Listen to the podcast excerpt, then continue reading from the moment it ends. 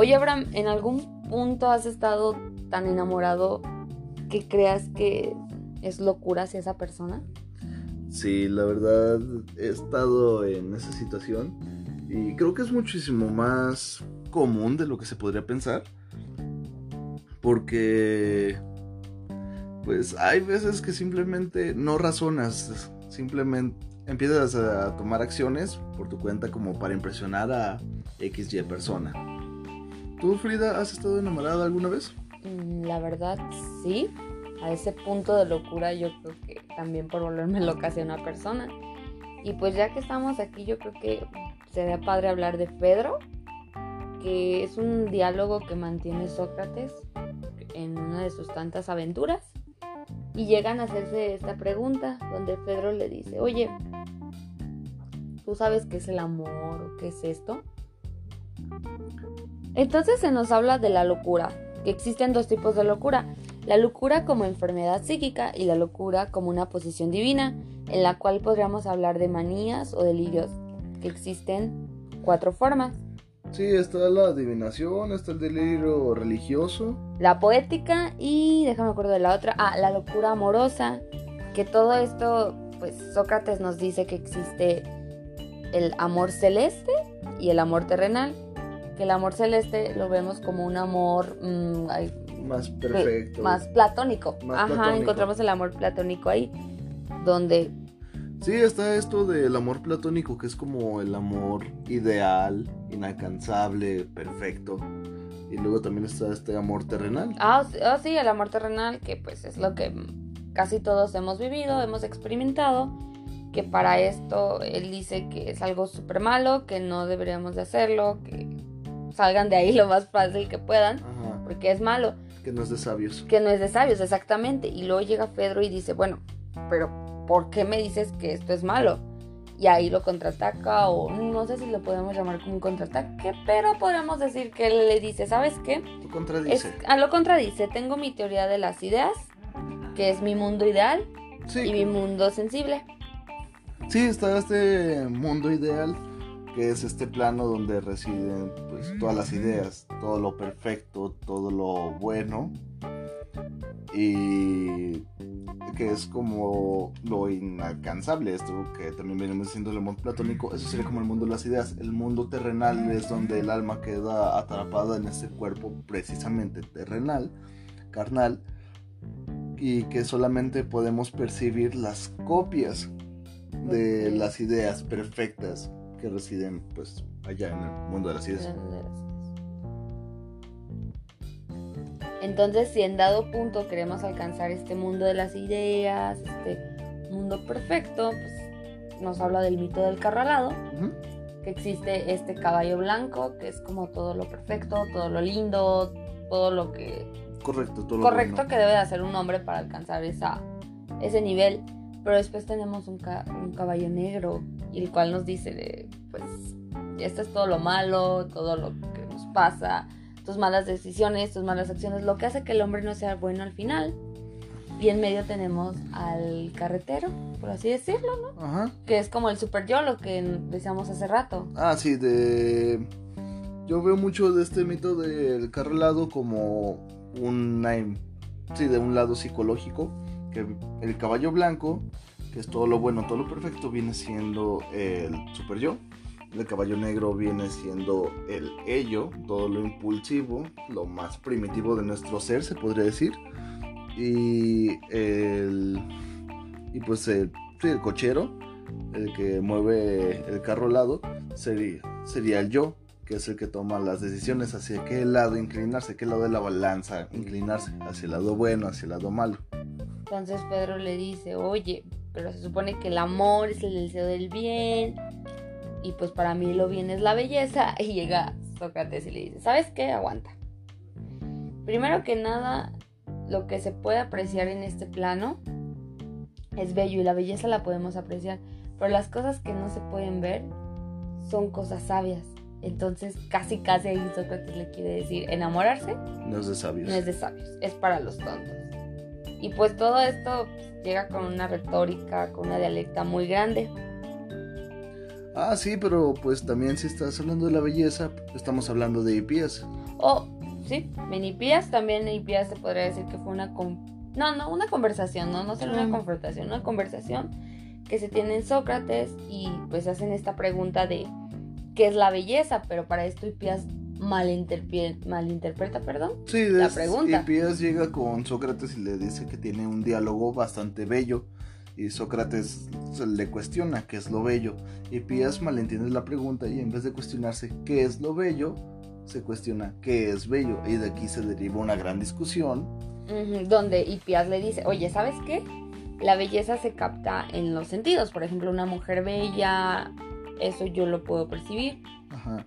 Eh, pero también Sócrates planteaba algo, que la belleza hasta cierto punto se puede medir en base a los objetos y que era algo de ideas, no tanto de... Como la inteligencia, o sea, la belleza la podemos medir con la inteligencia, donde aquello bello lo es, aunque esto no lo sea. Sí, de... Pero también estaba... Pues estaban clasificando la belleza en base al contexto, se podría decir por ejemplo, Sócrates plantea esto.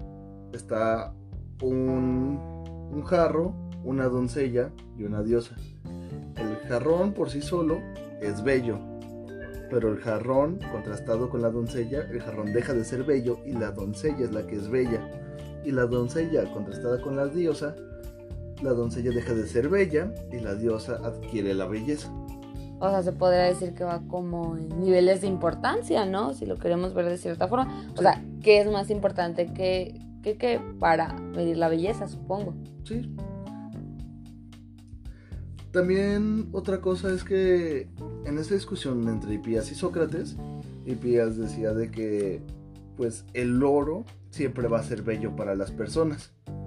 Y Sócrates le dice que también puede ser bello en base a la utilidad porque allá hay comparó un cucharón de madera contra un, cucharón, de, oro. Ajá. Y que por el simple hecho de que el que mejor funcionaba para comer como un cucharón era el cucharón de madera. El cucharón de madera es más bello que el cucharón de oro. Bueno, y así sigue la discusión en Hipías sobre la belleza. Y al final Sócrates pues culmina con esta frase que se me quedó muy grabada, que es, le dice creo que ahora puedo comprender este viejo proverbio que cita, lo bello es difícil. No lo sé, yo creo que ahí entraríamos ahorita en debate si realmente lo bello es difícil o no, pero pues ya que andamos aquí en cosas de debates y todo, pues no, no sé si lo podemos llamarlo en algún punto, como una pelea, pero pues yo creo que sí como un debate en el banquete, o sea. Bueno, sí. Sí, entonces tenemos que estaban todos reunidos en casa de Agatón. Pues es que era una plática de borrachos, pero... Pero pues funciona, funciona. De ahí salió una plática muy interesante donde todos hacen la pregunta, bueno, ¿y qué es el amor? Sí, dentro del banquete que este Fedro pues empieza a explicar que para él el amor es lo más bello, puro, hasta cierto punto como celestial. Como muy antiguito Fedro, ¿no? Sí, sí, muy, muy romántico. Muy romántico, ajá, si lo vemos en cierto punto. Pero luego llega Pausani y casi casi dándole una cachetada le dice, no, ¿sabes qué?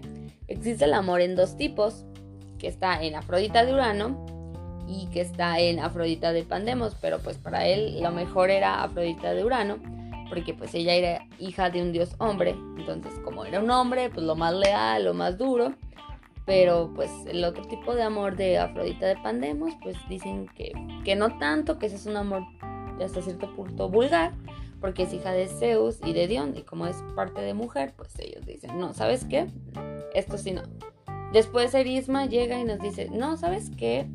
El amor debe ser equilibrado, debe tener cierta parte de amor de Urano pero también cierta parte de amor de Pandemos.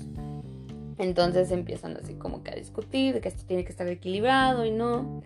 Después llega Aristófanes con el mito andrógino, que nos dice que antes nosotros todos estábamos unidos a uno solo. Teníamos cuatro pies, cuatro manos, cuatro ojos, uno solo. Pero que los dioses deciden separarnos y por eso nosotros siempre estamos como en busca de nuestra media naranja, de nuestra media persona, por así decirlo. Nuestro opuesto complementario. Y luego a la, a la discusión se suma este Sócrates, pero como Sócrates es muy macho y no puede hablar del amor, eh, saca su alter ego, que es esta diotima, y empieza a explicar que el amor es algo únicamente carnal o solamente como impulsivo. Un deseo. Un deseo, pero que no es, pues no está bien, no es algo que, que ni siquiera los dioses consideran que esté bien, así que el amor baja a ser como un demonio porque el amor no es bueno ni bello, o sea, porque al final nadie desea tener ese sentimiento. Sí, también este Sócrates afirmaba que el amor no es bueno, digo, no el amor y la belleza no son buenas 100%. Y por eso también lo, lo bueno tampoco es bello. Y ahí entra un poco esto del amor. Entonces regresamos a que el alma se vuelve loca al contemplar las cosas bellas y las ama. Y las ama, exactamente. Sí, porque pues tú consideras que lo que dice Sócrates es cierto, de que si el alma que contempla lo bello se vuelve loca y por eso lo ama. Yo digo que sí. O sea, yo estoy de acuerdo en ese punto porque la mayoría de personas sí hemos llegado a esta locura de algo bello. Y no solo me refiero a lo físico, sino a más allá. O sea, cuando una persona es bella realmente te vuelves loca por esa persona y te desvives por ella y llega un punto en el que nada más piensas en esa persona y estás pendiente de lo que hace sí, hasta te puedes No sé qué tan sano sea ese punto, pero creo que a todos nos ha pasado. Pero creo que es un grado de locura. ¿Y tú, Abraham? Yo también concuerdo con eso, de que por el simple hecho de amar o, pues sí, estar enamorado, llegas a descuidarte y lo que venías diciendo que no sabes hasta qué punto es sano, sí es un poco loco si lo ves con la cabeza fría. Llegar a descuidarte o solamente pensar en una persona, desvivirte por amor. Por amor, pues no lo sé, porque pues te digo, siempre estamos como en busca de, de nuestras otras partes, de nuestras mitades, como decía el mito andrógino. Oye, hablando de ello, ¿crees que sea aplicable en el siglo XXI? Mm, sí creo que es aplicable, solamente pienso que pues ya es bastante más complicado hoy en día que como lo era hace, hace años, pues esto de la antigua Grecia. Porque ya somos pues una generación que muchas personas no buscan como esto de nuestros papás o nuestros abuelos, que es sentar cabeza, formar una familia. Pues sí, un núcleo básico. Pero pues finalmente siempre, te digo, siempre estamos en busca de nuestra otra mitad, que era lo que nos habla el mito andrógino, que siempre estamos como en busca de esta complementación, o sea, si lo vemos, ellos lo más para reproducirse, pero pues finalmente siempre estamos en búsqueda de, de, estas partes que nos complementen en muchos aspectos. Entonces, opuesto complementario. Yo sigo que en la creencia que el mito andrógino todavía puede ser aplicable hasta este tiempo.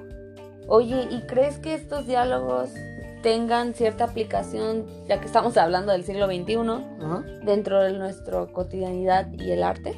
Yo opino que tanto en la cotidianidad como en el arte siguen siendo muy aplicables.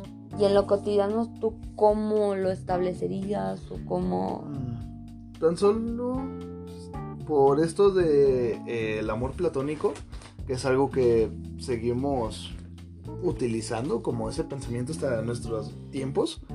Por ejemplo, lo que antes para Sócrates era, digo, para Platón era el amor platónico, hoy es el denominado crush. Ya.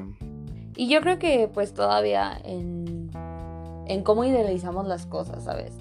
O sea, nos habla de que somos la copia de las copias, pero creo fielmente en el que siempre estamos como en busca de la idealización y en llevar esto al más allá, o sea, qué es lo mejor de mí, qué puedo sacar lo mejor. Y creo que esto también puede ser aplicable en el arte, porque pues al final siempre visualizamos, esto nos puede ayudar a cómo yo puedo ser un mejor artista en las estructuras que tengo, cómo estas me pueden ayudar, cómo pueden ser mis cimientos, ¿sabes? Y pues con estos diálogos podemos concluir que si hay cosas que todavía hasta la fecha siguen muy en nosotros, o sea, muy presentes, muy en, presentes nuestra en nuestra vida, pero o sea, hay otras cosas que, que sí se nota que eran muy, muy pasadas. Pero creo que todo esto nos ayuda hasta cierto punto a entender y comprender el porqué de muchas cosas que ahorita están pasando, no solo en el arte, sino en todo el entorno que nos rodea. Ajá. Sí, y aparte porque siento que todos estos diálogos son como nuestros cimientos como mera humanidad. Es lo que lo que llevamos desde hace ya muchos años y en cuanto el último ser humano deje de existir sobre la Tierra, eh, ahí va a ser el día en el que se pierda todo esto.